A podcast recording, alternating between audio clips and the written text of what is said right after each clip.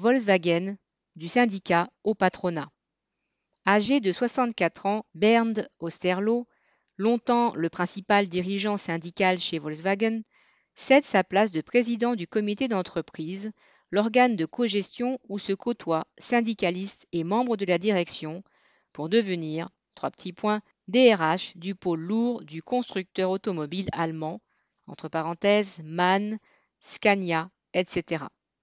Ces dernières années, Osterlo, par ailleurs influent au sein de la centrale syndicale IG Metall, les membres du Parti social-démocrate passaient pour s'opposer fermement au PDG de la firme, ce qui ne l'avait pas empêché d'avaliser la suppression de 23 000 emplois en 2016.